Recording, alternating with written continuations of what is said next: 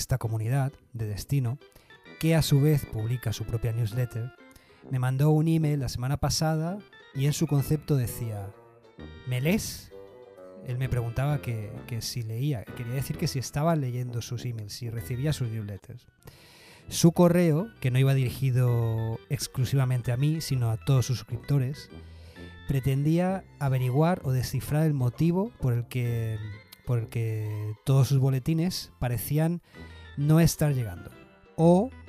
yo le decía que mi opinión era que no se estaban abriendo por muy distintos motivos, pero que en realidad sí estaban llegando a los buzones de correo.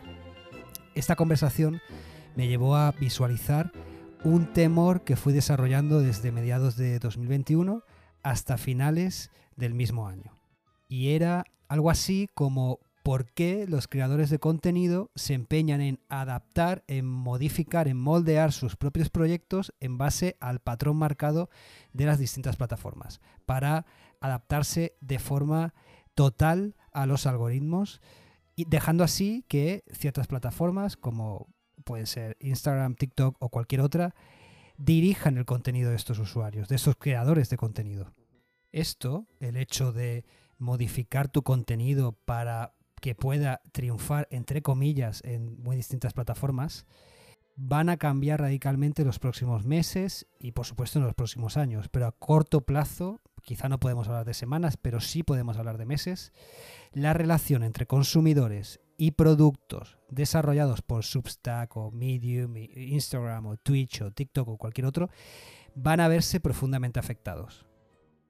El hecho es que a medida que proyectos Em, diseñados desde un punto de vista ah, blockchain van a desplazar a todas estas plataformas que estamos nombrando, va, a hacer al mismo tiempo que tu contenido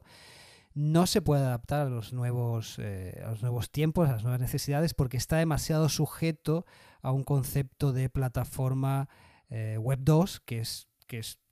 todo este tipo de desarrollos eh, que hemos estado comentando, Instagram, Facebook o, o el que sea. Así que estas plataformas van a ir perdiendo popularidad persa sus esfuerzos por evitarlo.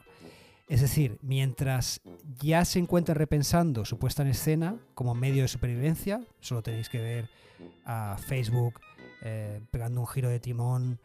eh, medianamente acertado, pero demasiado brusco, con Meta o las últimas novedades en Instagram que se acercan eh, de forma desesperada a ser una especie de TikTok súper colorido, van a dejar con todos estos cambios a muchos creadores de contenido al amparo de, de encajar en el nuevo puzzle que todas estas plataformas propongan. Y siendo, sensatos, no podemos olvidar que en Twitch España solo hay una decena, eh, dependerá del mes, dependerá del año, pero solo hay una decena de creadores que superan las 10.000 suscripciones, las 10.000 subs. Pueden ser 7, 8, entre 7 y 10, podemos decir. Es un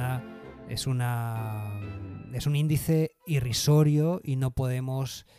desarrollar nuestras estrategias como creadores de contenido en base a el golpe de algoritmo de la plataforma de turno.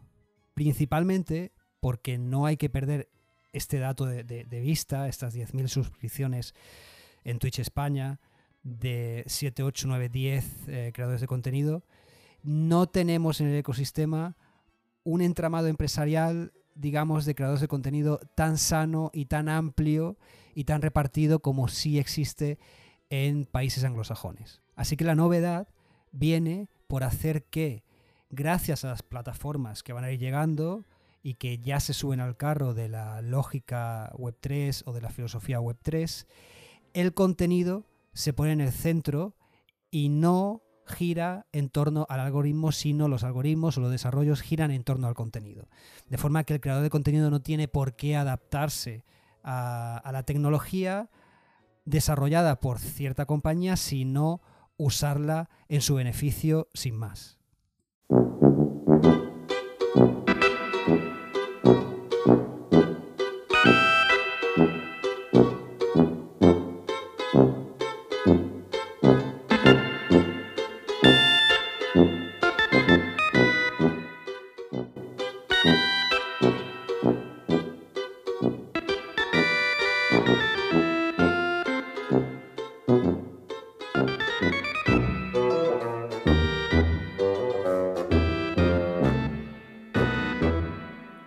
Así que, a mi modo de ver,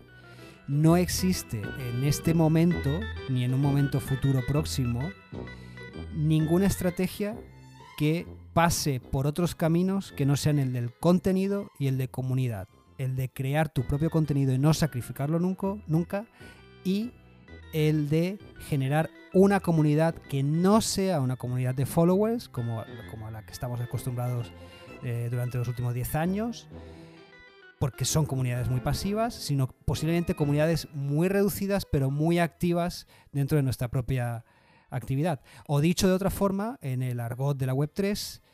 em, crear nuestra propia DAO. Las DAO, simplemente para recordarlo, em, son las siglas eh, en inglés de Organización Autónoma Descentralizada que no deja de ser como una, digamos, dicho entre comillas, una especie de comunidad eh, digital, una especie de cooperativa digital o virtual. Si tú optas por crear una newsletter, por ejemplo, como la de Destino, o un canal para hacer directos y quieres usar Twitch, no tendrás que estar tan comprometido, tan comprometida por el contenido que subas en relación a la arquitectura de esa plataforma o en, relación sobre todo a la inteligencia artificial de esa plataforma. Tu contenido podrá ser muchísimo más libre y más fiel a lo que tú quieras transmitir y no tendrá que adaptarse tanto a las voluntades de una u otra plataforma.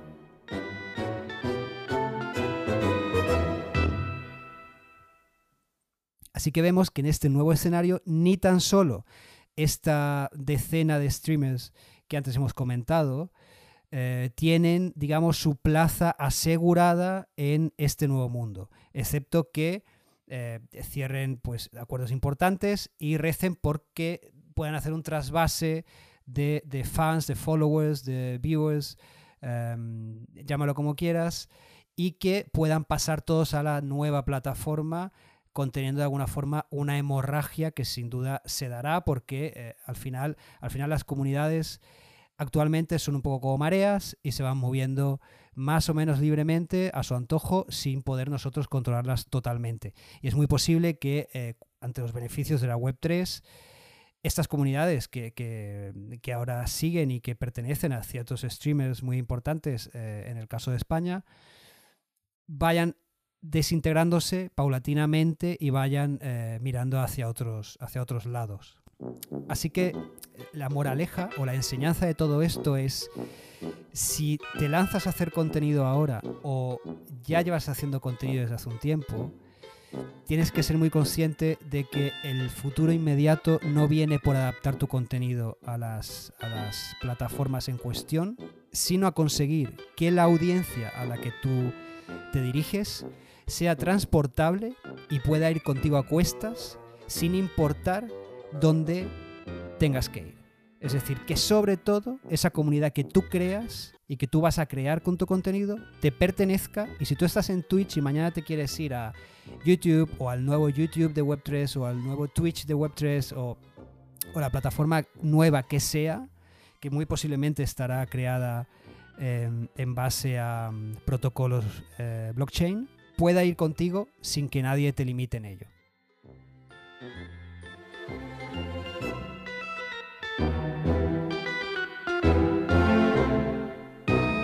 Medio que tú utilices, la plataforma a la que tú te subas, no debe condicionar nunca tu propuesta. Porque todo está a punto de, de cambiar para siempre y necesitarás contar lo que tengas que contar, variando el formato con una flexibilidad tremenda y no puedes estar sacrificando tu comunidad cada dos por tres. Quería compartir contigo esta idea porque sin duda es muy importante. Repito, tanto si empiezas a crear contenido hoy como si lo llevas creando desde hace 10, 15 años, 5 años, 5 meses. Es muy importante que entiendas y sepas ver por dónde viene la línea de horizonte, cuál es el destino de tu contenido que no debe ser, no debe estar atado a ninguna plataforma, sino a la inversa. Y que siempre tu comunidad pueda ir contigo donde tú quieras y no pertenezca a,